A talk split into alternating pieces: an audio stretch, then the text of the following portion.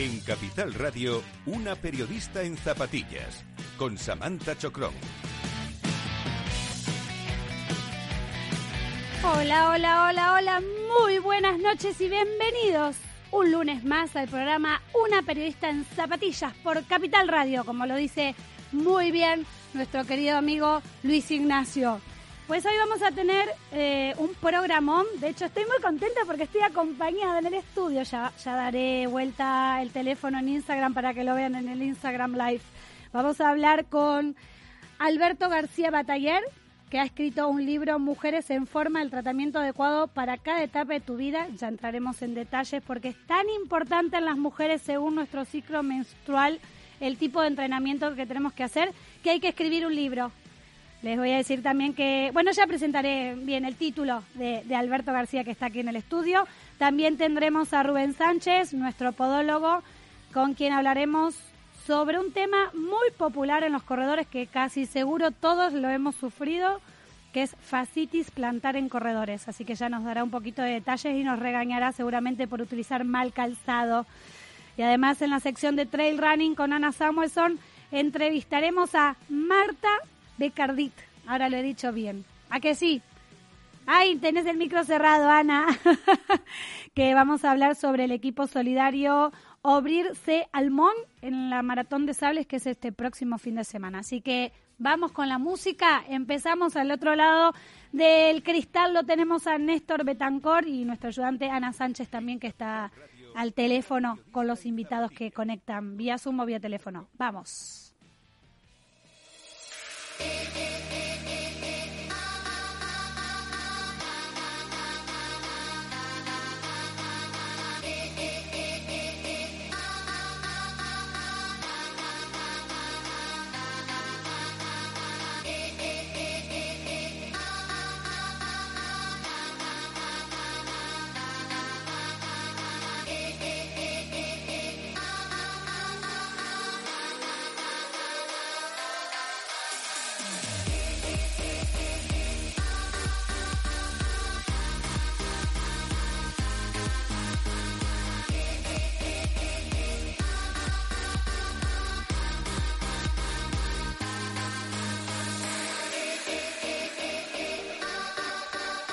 Como decía en, el, inicio del programa, en la presentación, hoy tengo un invitado especial que conozco hace mucho tiempo, que he asistido a muchos congresos, charlas y he aprendido demasiado de mujeres y menopausia, que aún todavía yo no he llegado, pero hay que estar muy, muy atentos porque eso puede llegar en cualquier momento.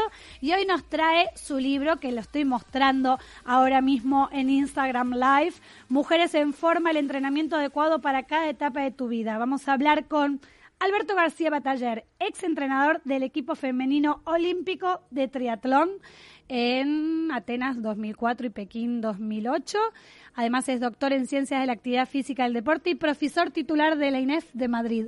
Bienvenido y buenas noches. Hola, buenas noches. Muchas gracias por invitarme. Nada, un placer siempre recibirte porque nos gusta lo que nos contás a las mujeres. Sabés que este programa va dedicado un 60% mujeres, 40 hombres. Bien, bien. Y nos gusta saber un poquito más y que haya entrenadores o, eh, que sepan que las mujeres depende nuestra semana del ciclo, no solo nuestro humor, sino también que nuestra forma de, poder prepararnos a la actividad física es totalmente distinta. Depende todo, depende todo. Igual que no entrenas igual a un velocista que a un fondista, no se puede entrenar a un hombre igual que a una mujer. Hay ciertas peculiaridades que hay que tener en cuenta y, especificidades tanto fisiológicas como emocionales y psicológicas que hay que tener en cuenta. A ver, porque evidentemente, y lo decís en tu libro, hacer deporte es bueno. Es magnífico. El mejor deporte es el que se hace y el peor el que no se hace. hay que hacer deporte. Muy bien, muy bien. Y que hay, como decíamos, hay muchas diferencias entre el entrenamiento de hombres y el entrenamiento de mujeres. Sí, pero tampoco hay que volverse loco. Con tener claras tres, cuatro cosas... No pongamos excusas, chicas. Esto no está eh, diciendo Alberto. con tener claras tres o cuatro cosas es suficiente. Y lo que sí ya digo desde el principio, que no siempre la diferencia es hacer menos. A veces la diferencia es hacer más. Ana se ríe, Ana se ríe. Bueno, contanos un poco en detalle y no tanto detalle, ¿cómo influye el ciclo menstrual en este rendimiento físico? Eh, vamos a ver, el ciclo menstrual es un, es un ciclo hormonal. Las hormonas, para, para que nos entendamos todos, son como mensajeros.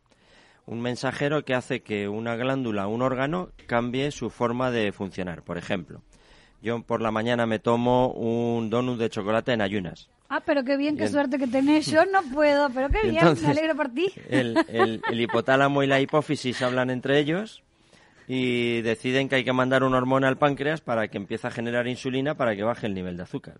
Es decir, cambia la función del páncreas. Igual que si tú en un momento dado tienes una subida de una determinada hormona, cambia tu, tu sentido del humor o tu, o tu, o tu estado emocional. Yo siempre digo lo mismo. Julia, Julia era mi madre, el lunes y el siguiente lunes era igual. Alta, baja, regordeta, da igual pero por dentro era completamente distinta. La forma de asimilar la fuerza, la velocidad o la forma de enfrentarse al día a día en cuanto a, la capacidad emocional era distinta y sin embargo por fuera es la misma. Y eso a los hombres no nos pasa. A los hombres hay una hormona que nos empieza a dar la lata a los 15, 16 años, nos vuelve insoportables hasta los 70 alguno. O más, o más, o más. Alguno, y ya le empieza a, fallar a los 50 y ya está fastidiado, ¿no? Pero vosotras no, vosotras sois pulsátiles y eso significa que hay una, un nivel hormonal diferente en las distintas fases del ciclo. Y eso hay que tenerlo en cuenta a la hora del entrenamiento. ¿Y la fuerza también influye, el tipo de entrenamiento de fuerza que tenemos que hacer? Esa, esa es de las cosas que más ha estudiado. Mira, hay dos estudios muy bonitos. Uno que se coge a un grupo de mujeres que ya entrenan fuerza. Sí. Y entonces se divide el grupo en unas que entrenan la fuerza de regla ovulación otras que entrenan la fuerza de ovulación a regla. Presta atención porque Ana, la próxima pregunta va a ser tuya y la veo ahí pensando. Sigue, perdón. Y otras, y otras que la entrenan con lo que hacemos todos, tres días a la semana. Al cabo de cuatro meses, el único grupo que no mejora la fuerza es el grupo que entrena la fuerza de ovulación a regla. El grupo que, más mejora el de tres y el grupo que más mejora, el que más mejora de todos, es el que entrena la fuerza de regla a ovulación. Es decir, que a vosotras, a las mujeres, os gusta poco ir al gimnasio. Bueno, normalmente, bueno, cuidado, no generalicemos que se nos enoja. Normalmente. El público sensible. Eh, acabo de quitar 15 días de ir al gimnasio. Y luego hay otro estudio. No, una semana. 15, más o menos. Entonces, ¿para qué voy a pagar un gimnasio 15 días, no?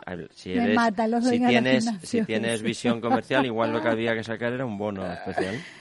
Si tenés la regla, tráenos tu app que lo diga y no venís. Bueno, y luego, en serio. Y luego hay otro estudio que lo que hizo fue en la misma mujer entrenar una pierna durante la fase folicular, es decir, de regla ovulación, y la otra pierna de ovulación a regla. Y al cabo de cuatro meses, la pierna que más mejoraba era la pierna que trabajaba de regla a ovulación. Ahora, no todos los entrenadores tienen en cuenta eso. No. Y también es verdad que si vos tenés un grupo de 20 mujeres, llevar el calendario menstrual de las 20 mujeres se hace un poco que ahí te ayuda la naturaleza. de que vamos todas juntas, no, tenemos las, reglas la, la misma vez. Las reglas eh, se suelen sincronizar. Claro, eso. Y eso se descubrió en el año 71 y se demostró mucho eh, previo a los Juegos de Londres, que en la concentración previa del equipo olímpico femenino se hizo un estudio donde se veía que el primer mes de concentración de lunes a viernes tenían la regla el 21% de las mujeres concentradas y tres meses después, de lunes a miércoles, tenían la regla el 67% y de lunes a viernes el 89%. Y se sincroniza porque los dos días anteriores a la regla las mujeres generáis una hormona, una feromona, que sincroniza el hipotálamo de las que tengo alrededor. Entonces, si mi feromona es más potente, si yo la tengo que tener el miércoles, mi amiga el lunes y mi otra amiga el viernes, me las traigo a las dos y una la tiene el martes y otra el miércoles conmigo. Yo lo único que digo que pobre entrenador, teniendo a todas las mujeres con la regla que No, que es, que es mucho más divertido entrenar mujeres. Sí, pero también, ya, pero también nosotros tenemos esos picos de ¡ah! Bueno, amor odio enseguida. si lo conoces y sabes de qué va, pues ya está, ¿no? Y también influye, em, entiendo que sí, ¿no? Pero ¿cuál es la explicación técnica? Porque cuando hay un embarazo, el tipo de ejercicio físico también tiene que ser un entrenamiento no solo especializado porque hay un niño dentro de la tripa, sino porque imagino que las hormonas están totalmente revolucionadas. Sí, ahí está, está todo completamente revolucionado. Entonces, lo primero que hay que hacer, si te has quedado embarazada, estás embarazada, no estás impedida ni enferma. Ya. Es decir, que si hasta ahora hacías deporte, tienes que seguir haciendo deporte, porque si no, además, los cambios que se generan por el embarazo más los cambios metabólicos que vas a generar por dejar de hacer deporte, Sí. en- encima es peor. Eh, Tienes que seguir haciendo deporte. Si no hacías deporte hasta ahora, no es el momento de ponerte a hacer deporte como una loca. Ya. Y desde luego, y desde luego, estando embarazada, ponte en manos de profesionales. Y un profesional, además, que sea capaz de hablar con tanto con matrona como con ginecólogo. Eso es fundamental. Yo Ah, sí, llevo, pero ¿lo yo llevo, yo sí. Eh, Tú lo haces. Yo llevo siete embarazos entrenados y con los siete lo he hecho. Eh, curiosamente, el de una de ellas eh, son siete, pero son cuatro mujeres, porque una son tres hijos lo que le he entrenado. Y curiosamente ha ido cambiando de deporte en cada embarazo. Empezó siendo Se triatleta. aburría y cambiaba. El segundo maratoniana y el tercero carrera de montaña, o sea que Es lo que te digo, divertido. se aburría, iba cambiando, vamos probando según Entonces, cada niño. es fundamental hacer deporte, pero hay que hacer deporte con determinadas con determinadas características y, Y con, con- determinadas precauciones. Exacto, y siempre con una supervisión de un Sí, entrenador sí, en sí. este caso. No vale correos online, no, hay que No, yo no soy pro de estar- esas cosas. yo Hay, no hay que estar encima. Ana, Entonces, una pregunta. Por lo que nos estabas comentando, imagino que lo ideal sería en esa planificación que tú propones eh, dividir los días que se entrene en distintos tipos de actividades, ¿no? Es decir, unos días hacer fuerza, otros días, imagino, no sé, pues se me ocurre hacer yoga o llámese X. Mira, eh, lo ideal sería, eh, después de la regla, más o menos a partir del tercer día de regla, que es cuando ya son, suelen ser los peores días, ahora, ahora os cuento yo mi, mi anécdota personal con esto. Bueno, tengo varias, porque yo muchas veces les decía a la gente, me voy a ver al, al ginecólogo, pero vas tú, y digo, sí, voy yo. Y hablaba, me- él me decía, dice, eres el único marido con el que hablo de su mujer. no, no, peor, soy el entrenador. y marido y marido eso, Bueno, eso claro, es otra, también, eso también, es otro, eso es otro máster bueno a lo que íbamos en fase folicular es decir de regla ovulación hay que intentar poner todas aquellas actividades que sean de intensidad alta y de fuerza. De ovulación a regla cambia el ambiente hormonal. Es mucho más importante predominante el metabolismo de la grasa sobre el de los hidratos de carbono con lo cual es mucho más mucho estás mucho más preparada para ejercicios largos extensivos de poca fuerza máxima. Puedes hacer fuerza y luego los días previos a la regla y los primeros días de regla pues todas aquellas actividades que eh, mm, mediaticen un poco tu estado de ánimo tu estado emocional yoga pilates ese tipo de dividiéndolo de esa manera puedes hacer una actividad mucho más que vas a asimilar mucho más las cargas de entrenamiento, mucho más el trabajo y te vas a encontrar mucho más a gusto. Vale, y la siguiente pregunta es, ¿y quienes estemos ya en fase, no sé si será diferente premenopáusica o con la menopausia? Imagino que eso cambia. Cambia ligeramente en mujeres previas previo a la menopausia que todavía sigue existiendo ciclo menstrual y por lo tanto sigue haciendo sigue habiendo producción de estrógeno, progesterona, etcétera, más o menos hay que seguir haciendo la misma pauta, pero pero hay que ir empezando a aumentar el trabajo de impacto y el trabajo de fuerza, porque son los que van a prevenir la aparición de osteoporosis. Eh, la osteoporosis con una buena nutrición, eh, un buen descanso y un buen ejercicio físico que tiene que ser, y lo siento, ejercicio de fuerza. Más, ¿Por qué dices lo siento? pues porque, nos da vuelvo a pereza insistir, hacerlo. porque a las mujeres nos da pereza hacer fuerza. Y, Pero hay Sí, que es verdad. hacerlo, pero y hay que cuesta. hacerlo. Y yo, yo, y yo hablo desde que soy un privilegiado que entreno a mujeres que hacen deporte y les gusta hacer fuerza. Pero lo normal es que te encuentres Sí, con que que no gusta hacer no fuerza, le- ir al gimnasio, levantar pesas, esto es muy aburrido, en fin, etcétera, etcétera, etcétera, ¿no? Entonces hay fuerza y trabajo de impacto. Que no tiene por qué ser correr. Puede ser correr, pero puede ser andar a buen ritmo. Y puede ser ¿Tipo bajar marcha? escaleras. Y puede ser marcha nórdica. Pero, pero hay que hacer, eso hay que complementarlo con trabajo de fuerza. Eso es fundamental. Porque es lo que más previene la pérdida de densidad mineral ósea en los huesos con la, con la aparición de la menopausia. No sé si te he Pues tomaremos nota, sí, sí, por la parte que a mí me toca por lo menos. Mi pregunta, volviendo al tema de, los embara- de las embarazadas, ¿qué, ¿qué deporte es el más adecuado para ese momento de la mujer que Depende de lo que haya hecho antes y del trimestre. Por Ah, mira. ejemplo, en el trimestre 3 es difícil, si no vienes del mundo de la carrera de un determinado nivel de rendimiento, mantener en el trimestre 3 ejercicios de carrera. Lo normal, con el 80 o 90% de las mujeres que están embarazadas, el último trimestre, sobre todo, te dedicas a hacer trabajo acuático, que tiene varias ventajas. Pesas, Aquagym es re divertido. pesas, pesas nueve veces menos, Claro. eh, tienes menos riesgo de caída, Claro. estás menos pesada, No hay lesión, hay, evitas hay menos lesiones claro. y entonces puedes hacer un ejercicio mucho. Ahora, trimestre 1 y trimestre 2, puedes correr, puedes hacer bici, puedes andar, puedes hacer marcha nórdica igual. Hay que hacer algún tipo de trabajo de fuerza específico, no te vas a meter con las pesas, pero sí con gomas, y hay que trabajar el suelo pélvico. Eso pero- te iba a preguntar. pero el Mira cómo suelo- se adelanta la siguiente pregunta. Pero el suelo pélvico Sí. hay que entrenarlo en las mujeres siempre. O sea, ¿y cómo lo? Estén embarazadas, no estén embarazadas, Sí. se vayan a quedar embarazadas, que eso es una elección personal de la mujer. Por ser mujer no hay que quedarse embarazada. Si quieres te quedas, pero si no quieres no tienes por qué quedar. Bueno, puede ser también, uy, de casualidad, sin o po- buscar. Por error. Escúchame, ¿qué, tipo, cálculo. ¿qué tipo de, de, mm, de entrenamiento se, se hacen para suelo del pélvico? ¿Es distinto si estás en la menopausia, si estás embarazada, si sos eh, atleta profesional o, o, o- o que eres una aficionada al deporte de forma popular? A ver, el suelo pélvico se trabaja de varias formas. Lo primero que habría que hacer es, primero que si no tienes ninguna disfunción de suelo pélvico no hay que hacer nada específico, no hay que hacer nada especial. Simplemente, pues con todo lo que es trabajo de transverso, es decir, lo que normalmente vemos como planchas, core, cada uno le llama de una manera distinta, posturales, etcétera. Todo ese tipo de trabajo va a ayudar de manera indirecta a que el, el suelo pélvico tenga mucho más tono y haga su función. Si ya tienes una disfunción, que lo más normal es tener una pérdida de orina, y aquí luego quiero hacer un inciso. Eh, si tienes ya una pequeña disfunción, de que en algunos momentos sufres alguna pérdida de orina ocasional, cuando corres, cuando haces fuerza, cuando haces ejercicio, entonces ya habría que ir a un fisio especialista en suelo pélvico que valore cómo está ese suelo pélvico Para trabajarlo de una forma para diferente. trabajarlo de una manera Claro, específica. Claro, claro, claro, ya, claro. si normalmente ya tienes una mujer, por ejemplo, yo con, con mujeres que hacen deporte, que han estado embarazadas, que han tenido el niño, pues hemos hecho un protocolo de hasta 12 semanas utilizando distintas bolas chinas de distintos pesos, con distintos tipos de actividad para llegar a fortalecer toda la zona abdominal, toda la zona de suelo pélvico, toda la musculatura pubococígea, toda la musculatura vaginal para no tener esas pérdidas de orina que luego esa mujer de alto rendimiento va a tener.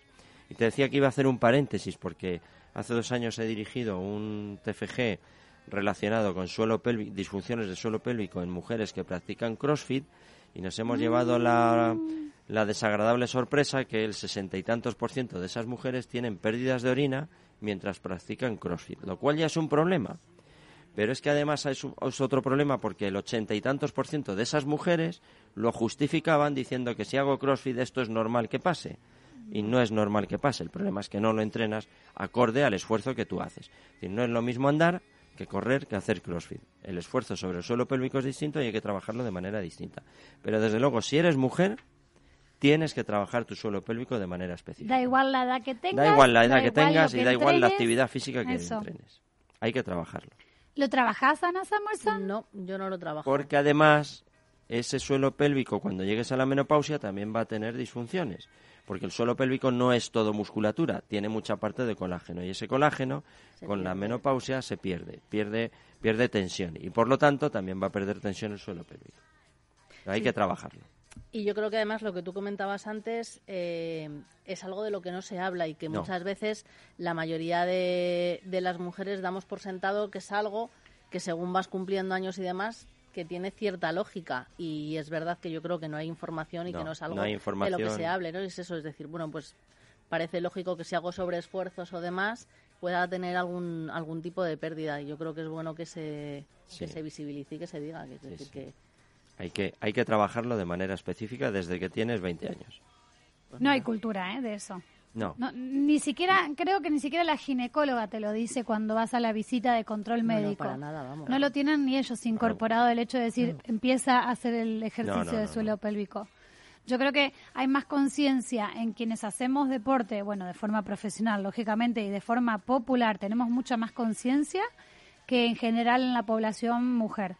Porque lo veo con mis amigas, o sea, de hecho, las mm, que han sido madres y se han eh, puesto luego a trabajar el suelo pélvico postparto, son personas que hacían deporte. Las que no hicieron nunca deporte, como la ginecóloga no se los ha dicho, no lo hacen. Con suerte la matrona te explica dos o tres días después de haber dado a luz cómo se hacen los ejercicios de Kegel y te, te habla de la importancia del suelo pélvico, pero es como todo, luego dentro de tres meses se te ha olvidado. Sí, claro, básico, dos tips y ya está.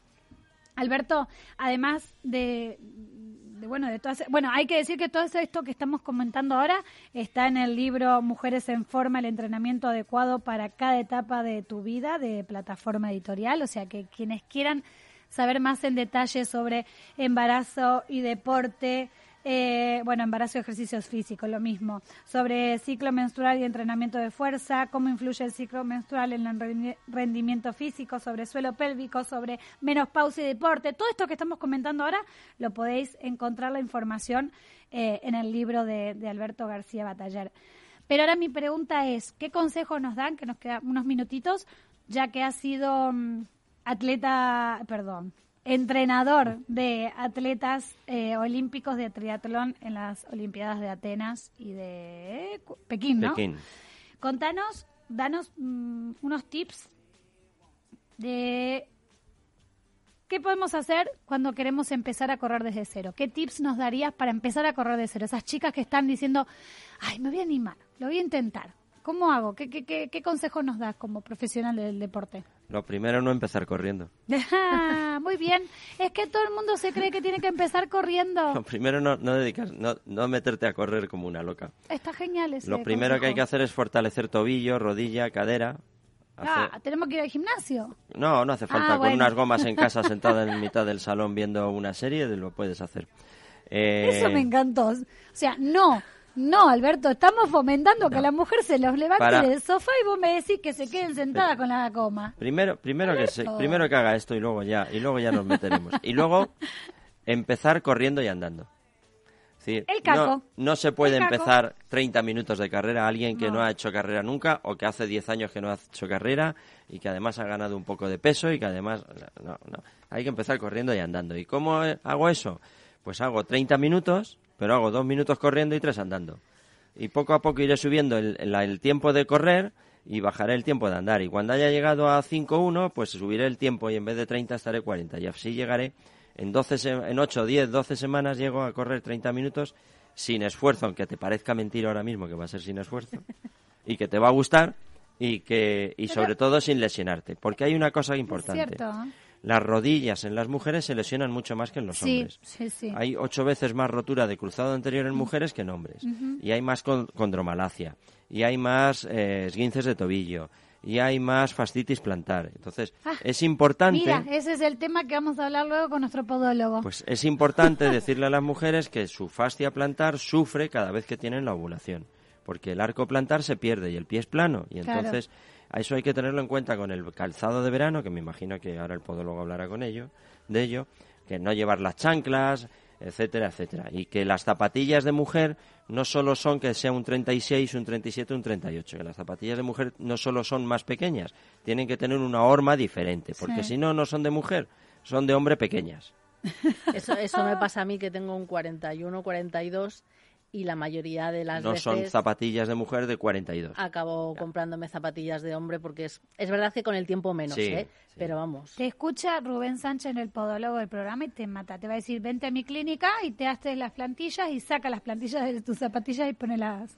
las Sí, pero es verdad que es complicado. Sí, Sí, es sí. complicado. Y lo último que me gustaría como consejo es si tú tienes un- una inversión de dinero que hacer para ponerte a correr, Ajá, no te lo gastes en mallas y camisetas. totalmente de acuerdo. Muy bien. Gástatelo en zapatillas Sí. y en sujetador. Sí, Y luego ya no lo gastaremos en mallas y en camisetas de última moda, y- pero para empezar a correr con un pantalón cualquiera, una malla cualquiera y una camiseta que te han regalado en la última carrera, ta- con eso corres, pero las Suficiente. zapatillas y el sujetador tienen que ser buenos. totalmente de acuerdo. Qué buenos consejos. Yo Sí, me los sobre anoté. todo lo del sujetador también, que es Sí, Que nunca otro se habla. tema No, no que se habla. eh, no se le da ninguna importancia Y es fundamental. y, y para todas, no para solo las que tienen mucho no, no, pecho, no, no, para no, todas. Para todas, sí. para, para todas, todas. para todas.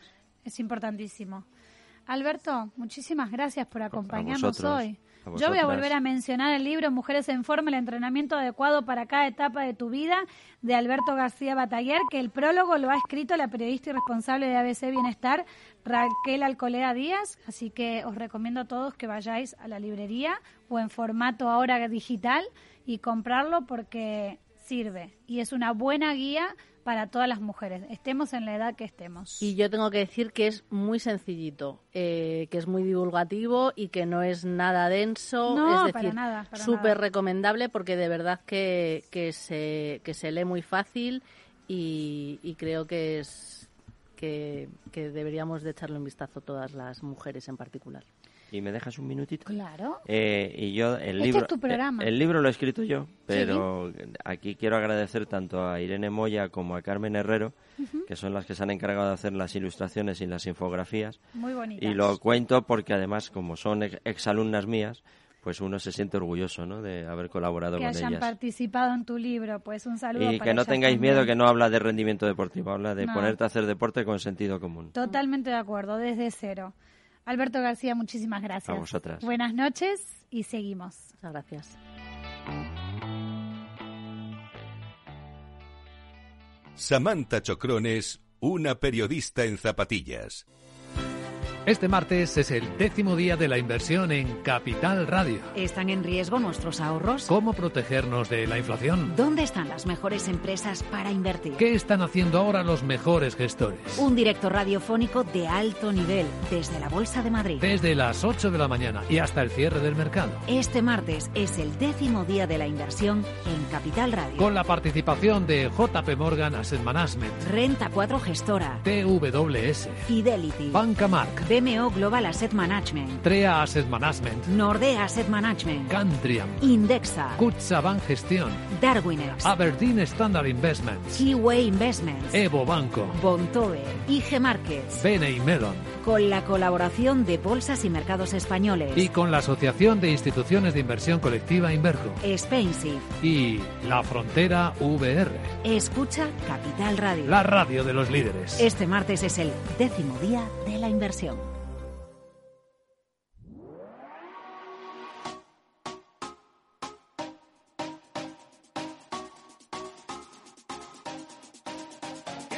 Podología, con el doctor Rubén Sánchez.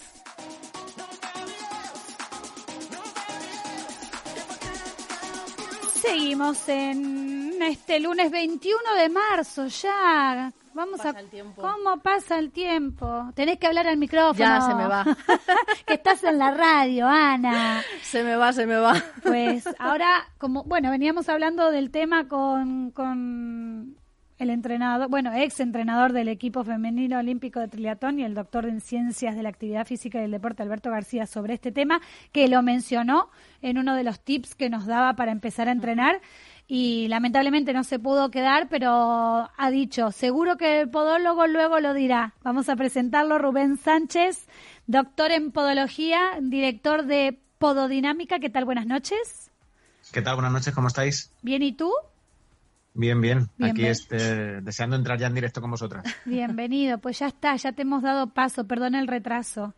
Ya lo habíamos no adelantado, pero lo decimos ahora. ¿Qué es fascitis plantar en el corredor? Bueno, voy a intentar eh, ser lo menos académico posible Sí, y, porfa. Lo más didac- y lo más didáctico que, que pueda para que los oyentes nos puedan entender eh, sin meternos en excesiva terminología médica. Igual, mira, Eh, te voy a a decir, Rubén, que en la otra conexión que tuvimos el mes pasado me dijeron qué bien que habla el podólogo y cómo se entiende. Era un corredor, po- eran corredores populares los que lo decían. O sea que gracias por ayornar ese vocabulario no a tus alumnos, sino a, a corredores populares como todos nosotros. Pues lo agradezco, lo agradezco. A ver si consigo eh, llegar a esa misma expectativa hoy. Seguro Vamos que a sí. A eh, ver, ¿qué es En entonces? cual- cualquier, mm, como algo introductorio muy rápido, Sí. muy breve, cualquier eh, término médico que lleve el sufijo itis es sinónimo de inflamación. Entonces, eh, si, en- si entendemos por inflamación como el aumento del tamaño de un tejido porque está muy eh, lleno de sangre, por así decirlo, lo llamaríamos que es un tejido, lo diríamos que es un tejido inflamado. Sí. Pues la fascitis, eh, de esta manera técnica teórica, sería la inflamación de la fascia plantar, que es un tejido que está recubriendo la planta del pie. Hasta ahí bien, ¿verdad? Sí, entendemos. Bueno, pues eh, yo quiero desde aquí, sin, sin entrar en demasiada, como digo, en demasiada, en demasiada terminología conceptual Técnica, médica, sí. aclarar que la fascitis eh, no es la inflamación de nada, porque eh, por diferentes estudios que se han realizado, al final se ha comprobado que no hay ninguna inflamación, es decir, no hay ninguna, no, no hay ninguna acumulación de líquido en la planta del pie eh, y menos líquido sanguíneo, con lo cual no se le puede eh, denominar fascitis. Y esto es muy importante porque como no se puede denominar así, por supuesto que tampoco se puede tratar como tal. Yo tengo eh, una amigdalitis porque tengo una inflamación, en este caso infecciosa, de las amígdalas Sí. y me tomo un medicamento para tratar la infección y para desinflamar las amígdalas. En el caso de la fascitis, eh, es tan famosa y es tan, tan recurrente porque es muy difícil de, de tratar. Pero el problema de que se trata mal es porque se diagnostica mal porque no es una, no es una patología inflamatoria. No sé si me estoy explicando ahora. Como no es una, una patología inflamatoria, no se pueden tomar medicamentos antiinflamatorios ni se pueden hacer terapias antiinflamatorias porque la fascia en ningún caso se inflama. Entonces, eh, lo que sucede en la fascia plantar cuando hay una patología es que se degenera, se, por así decirlo, se desfibrila, se deshace, se engrosa, se pone más gruesa, pero porque se degenera, no porque se inflama. Y esto es muy importante de cara al tratamiento, porque el tratamiento, como digo, no puede ser un tratamiento antiinflamatorio, sino que tiene que ser un tratamiento de descarga. Y ahí es donde entramos eh, pues múltiples profesionales sanitarios, entre ellos el fisioterapeuta y entre ellos el podólogo, que tenemos que tener como objetivo la descarga del tejido, no la desinflamación del tejido. ¿Y cómo se descarga el tejido? Bien, perfecto. Pues se descarga el tejido aliviándole de su función. Es decir, eh, yo tengo una rotura fibrilar en el bíceps porque me he pasado con el peso en el gimnasio, pues eh, descargo el bíceps dejando de hacer eso en el gimnasio, ¿verdad? Sí. Pues eh, Estoy tratando de entender, por eso te digo el sí, así como que estoy pensando. Bueno, yo, mm, ya- sí, el, el concepto es que si de un músculo se sobrecarga porque está sobredemandado haciendo esa acción para la cual está desarrollado, pues lo que hay que hacer es que ese músculo deje de hacer esa acción. En el caso del bíceps, que acabo de poner el ejemplo del gimnasio, pues sería dejar de hacer pesas durante tres semanas o lo que sea. Pues en el caso del pie, como no podemos dejar de andar porque vivimos con él y nos desplazamos con él, la manera de descargar la fascia plantar para que no se siga degenerando y no se siga, eh, mm, entre comillas, micro rompiendo, que porque en definitiva es lo que sucede, eh, lo que hay que hacer es descargarla mediante soportes ortopédicos plantares, o sea, plantillas a medida, con vendajes funcionales y con eh, masajes de descarga que alivien la contractura crónica que está sufriendo ese tejido. Ahí me quedé yo, dijo la palabra masaje, yo te tiro los piecitos para que... Ana, te veo pensando, ¿qué, qué no estás entendiendo de lo que nos No, explica Rubén? yo eh, entonces entiendo por lo que estás diciendo que es un proceso eh, degenerativo. Correcto. Además Ajá. es que era la palabra que te iba a decir yo al terminar tu frase. Es un proceso degenerativo crónico. A ver, eh, hay, hay un pequeño porcentaje de fascitis, que son fascitis agudas, eh, que tienen no más de dos semanas de evolución, Ajá. pero como son fascitis eh, agudas, muy tempranas y, y poco dolorosas, el paciente pues eh, suele, suele sobrellevarla, piensa que es un, un- un pequeño dolor de sobrecarga porque se pasó entrenando el día anterior, deja de correr a lo mejor una semana, una semana y media, en algún caso se toman un ibuprofeno o se toman un analgésico y, y se les pasa el dolor, entonces pues digamos que se solventan prácticamente sin, sin que ningún profesional sanitario eh, tenga que intervenir. Pero Mira. las fascitis plantares recalcitrantes, que son las, las crónicas, las que duelen, las que no se van, son las que están producidas por este proceso degenerativo que acabo de comentar. ¿Y los síntomas? ¿Cómo me doy cuenta que tengo fascitis? O sea, antes de llegar a, a un podólogo, ¿no? A un especialista, a un médico, ¿cómo me Sí. doy cuenta? O sea, ¿qué tipo de síntomas puede haber si es que lo hay, ¿no? No sé si hay algún tipo Sí. de síntoma Pues específico para darme cuenta que tengo que ir a ver a un podólogo porque estoy Sí. puede que tenga una fascitis plantar. Sí, sí. El, el principal síntoma es el dolor en forma de pinchazo en la planta del pie. Que se en la planta, vale. Sí, en la planta perdón, del pie. Sí. En un porcentaje muy, muy elevado, ese dolor de la planta del pie suele estar localizado a la altura del talón, aunque hay un pequeño porcentaje de pacientes que también presentan ese pinchazo más en la altura, de, la tipo- altura del arco. ¿Tipo un calambre o peor? Sí, mm, bueno, podría asimilarse a un calambre. Sí, es más bien un- como un pinchazo, como si tuvieras una aguja en la planta del pie, Vale, que como digo, fundamentalmente suele darse en el talón y en un pequeño porcentaje de pacientes también en el arco plantar. Pero siempre en la parte de, la- de la- de abajo, de la, planta, de la planta del pie. Y este calambre en concreto, este dolor en forma de pinchazo, se produce justo en el momento en el que vamos a levantar el talón del suelo. Cuando vamos andando, claro, ah, y, re- sí, y resumiendo, hay tres fases en la marcha, apoyo de talón, Claro. apoyo completo y despegue. claro. Pues este dolor aparece cuando levantamos el talón del suelo y avanzamos con el pie hacia adelante, Claro. no en la fase de apoyo de talón. Vale, o sea, digamos como cuando lo... lo- Antes del despliegue. del Sí, esto, ¿cómo despliegue. se hace? Como cuando se encorva. Efectivamente, sí señora. Muy Vale. bien, muy bien explicado. es que lo estoy haciendo con la mano, pero no me salía cómo decirlo. Sí, sí. O Pues sea esa que, fase es. y ese pinchazo es continuo, no es como, por ejemplo, para diferenciar del calambre, porque el calambre es un momento, uno aprieta, se, se afloja el músculo Sí. y ya. ¿Este pinchazo es continuo? Sí, sí, sí, es, es un dolor eh, que, que cuando la fase ya es degenerativa, como estaba comentando, es un dolor bastante continuo. Lo que pasa es que durante el propio día tiene fases. eh, hay fases eh, agudas de dolor, que son cuando uno se levanta de la cama o cuando está sentado en el trabajo en la silla durante tres horas y va a iniciar el paso, pues Sí. en esos momentos el pie duele más.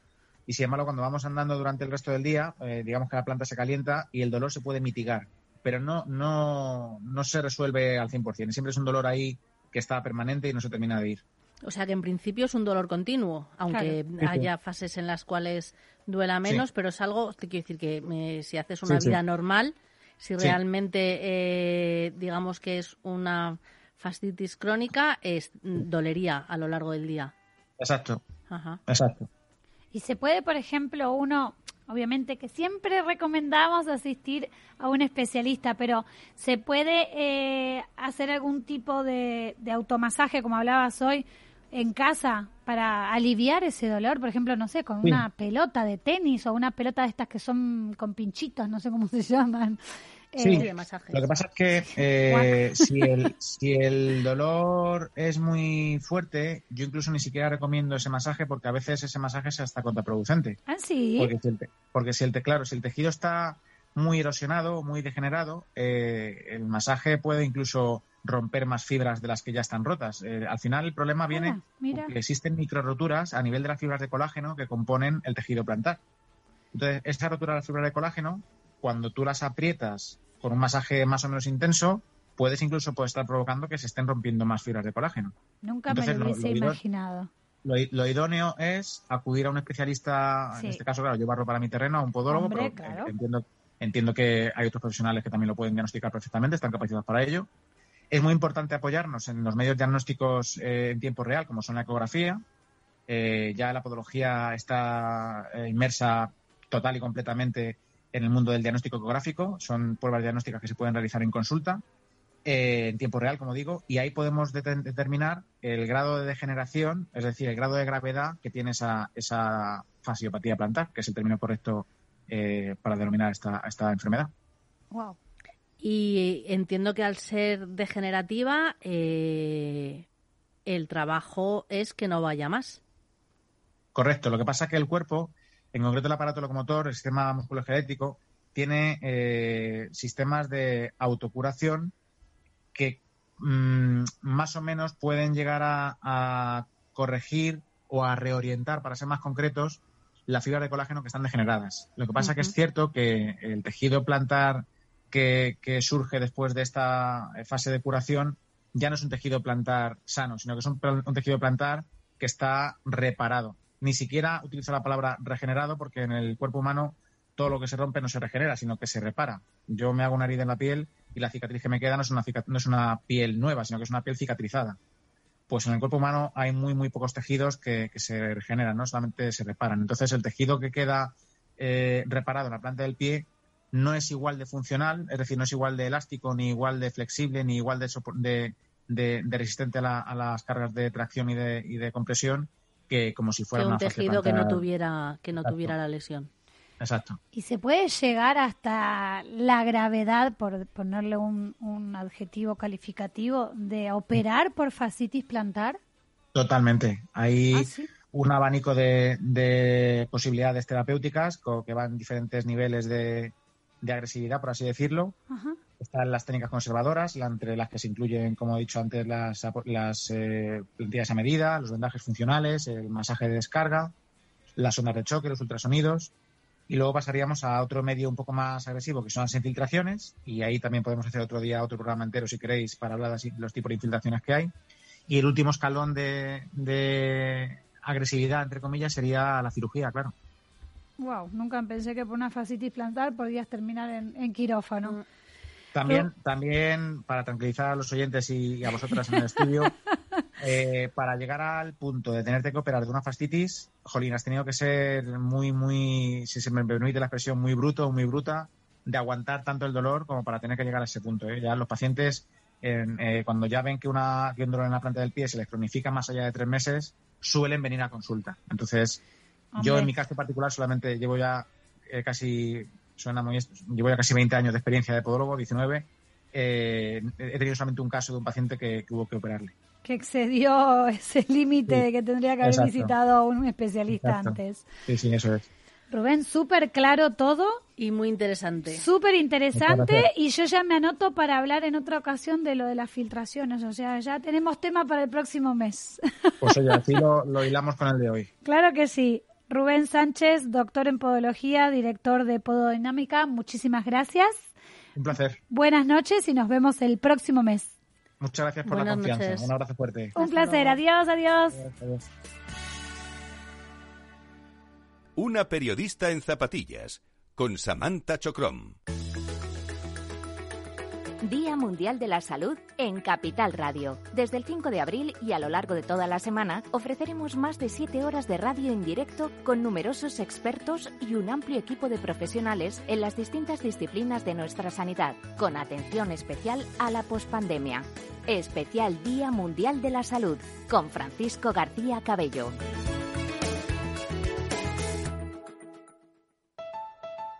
¿Quieres conocer lo que mueve a los líderes globales? ¿Lo que les apasiona? ¿Lo que les asusta? ¿Lo que aprenden cada día? Te los traemos cada semana a Capital Radio.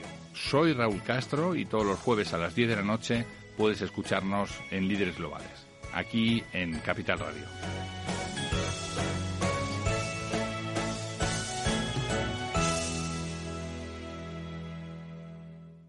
Trail Running Mujer con Ana Samuelson.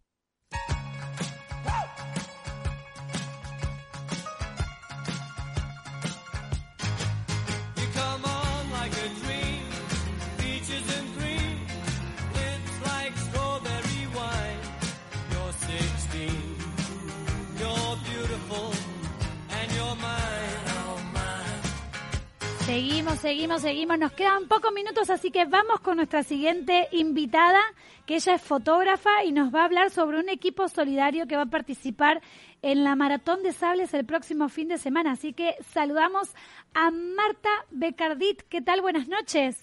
Buenas noches, buenas noches. ¿Qué Bien, tal? Bienvenida, Marta. Muchas gracias por vuestra colaboración de difusión. Muchísimas gracias. Acá en Una Periodista en Zapatillas, cuando hay la palabra solidaridad y mujer, siempre, siempre, siempre hay hueco. Así que bienvenida. gracias. Hola Marta, ¿qué tal? Buenas noches. Hola, buenas noches. Bueno, lo primero, muchas gracias porque imagino que estarás ya con todo preparado, que te vas, eh, imagino que ya, para, para el maratón de sables, ¿no? Este jueves nos vamos, pero todo preparado todavía no. Tengo la cama llena de cosas. bueno, es normal, es típico, es típico, es típico. Es normal, ¿verdad? Esto me pasa siempre.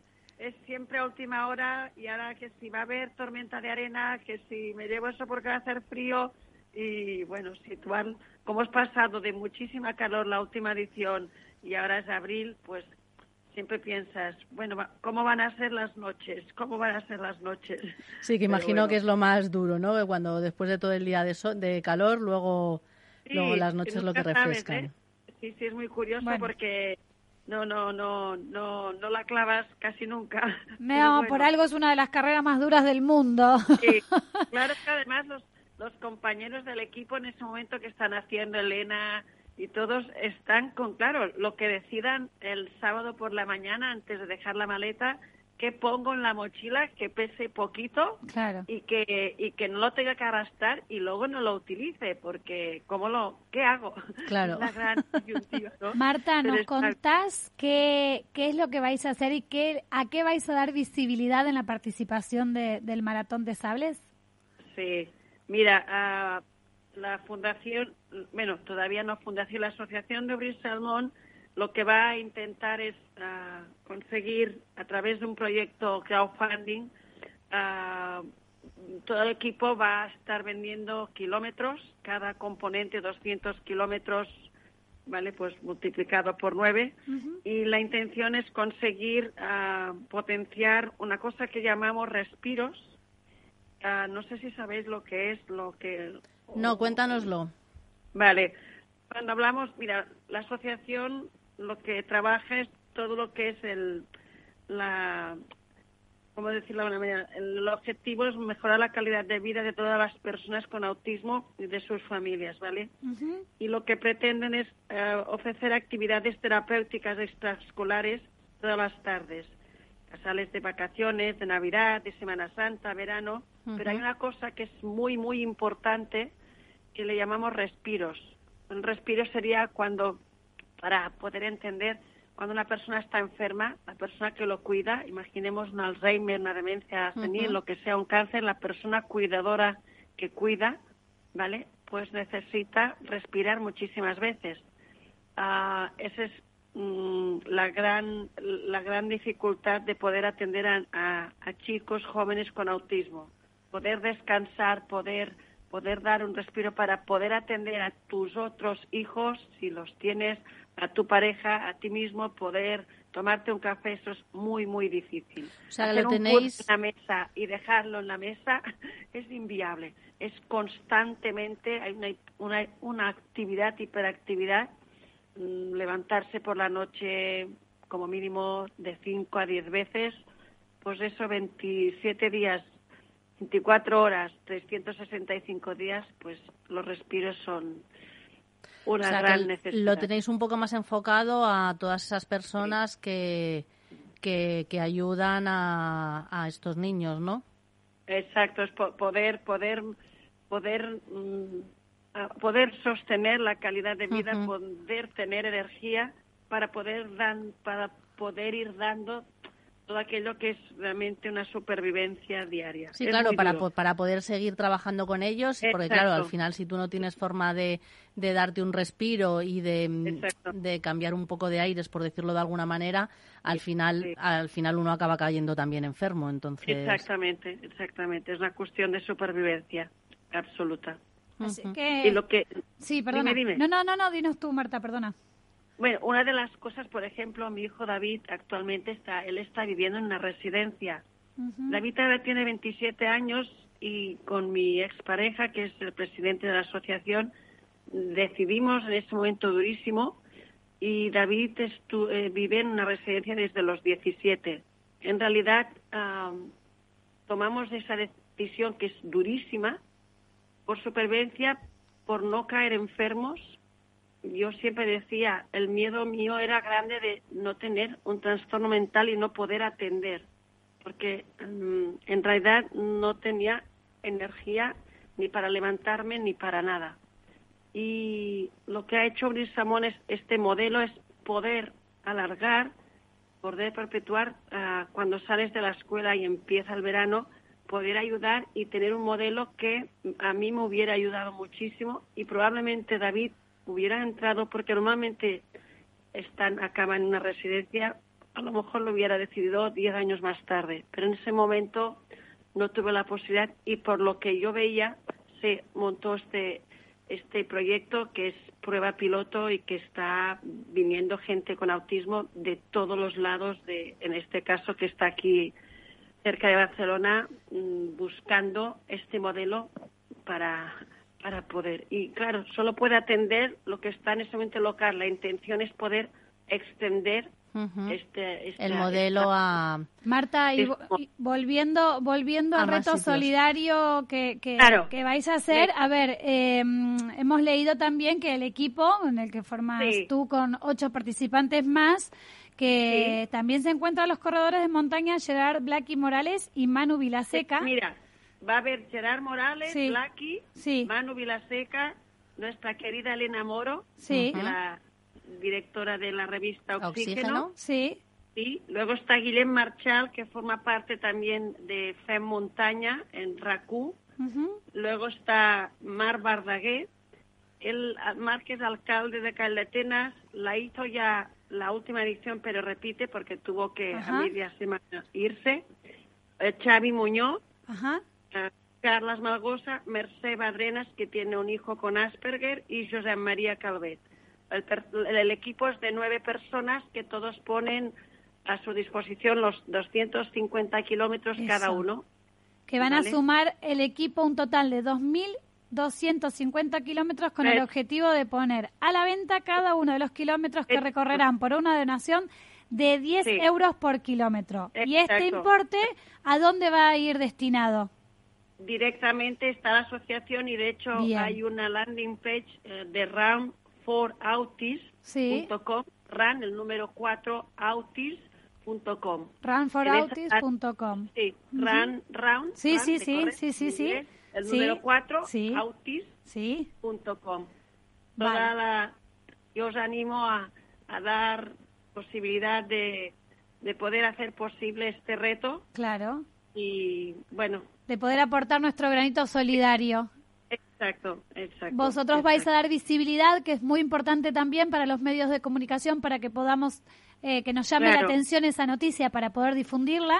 Y también Claro. los corredores podemos dar nuestro granito solidario eh, colaborando aquí, por lo menos eh, en Ranford. Ranford Run, run for, aus- for, for autis. de autismo. com. for autis. De autismo, Ok, sí, la vale. palabra autismo en inglés. Como me van a tener como fotógrafo oficial, Qué conmigo va crack. a ser fácil Que es un lujo. conseguir imágenes. ¡Qué crack! Sí. Queremos esas imágenes Contar nosotras, con ¿eh? Marta es un es un lujo siempre, la verdad. Merci, gracias, gracias. Pues Bueno, esta, esta vez va a ser diferente, sí, sí. Bueno, pero con una motivación que te va a hacer llegar a meta. porque ¿cuántas ediciones llevas tú ya en, en Sables, Marta? Bueno, desde el 2017 Ujú. empecé para, para Trail Run ese primer año y luego ya el segundo año, no, ese mismo año ya me fui a la Maratón de Sables de Perú Ajá. y Fuerteventura que empezaban la primera sí, edición. eso es. Sí, sí, en un año me casqué cuatro, cuatro maratones de sables. Y luego sí, sí, aparte de ser la- una de las fotógrafos oficiales de Maratón de Sables, somos cuatro, Ujú. tres hombres y, Y yo. tú. Vale, y- Pues Ah, vamos bien. a resumir que entonces, como habrán escuchado los Sí. oyentes, que el equipo Obrir Almón participará Sí. en esta edición de la Maratón de Sables, la número 36, una de las carreras más duras del mundo por un objetivo, dar visibilidad a los problemas de los niños y jóvenes con autismos y a la de sus familias. Exacto. Marta Betar- Becardit, muchísimas Bacardit, gracias. Ay, perdón, perdóname No, por no, decirlo mal. Mira, yo siempre cuando me apuntan digo, como el ron, pero acabado con T. Ah. Mira, más fácil de haberlo sabido antes. Marta Bacardit, muchísimas gracias, muchísima Absoluto. suerte, que vaya fenomenal y que muchos Gracias. corredores apoyen esta causa solidaria también aportando su granito de arena económico. Muchas Muchísimas gracias. Por vuestro gran grano de arena, ¿de acuerdo? Un Gracias, placer, Marta. un placer. Buenas Un noches. placer Hasta igualmente. luego. Adiós, Hasta adiós y mucha suerte. Ana, qué programón, qué programón. Nos vamos. Sí, yo Ah. me he quedado con el tema de la menopausia, así que... Te has quedado. Bueno, volveremos, volveremos a hacer un programa especial para la mujer y la menopausia. Gracias a todos por estar del otro lado. Ya sabéis que el programa Una periodista en zapatillas de Capital Radio lo podéis encontrar también en las plataformas de podcast, Evox, Apple Podcast, Spotify, Google Podcast y próximamente seguimos insistiendo por Amazon. Muchas gracias. Buenas noches y Buena si mi padre me está escuchando desde Argentina, siempre me lo dice. Así que hoy va dedicado por vos, papá, mamá. Chau, chau, chau, chau, chau, chau, chau.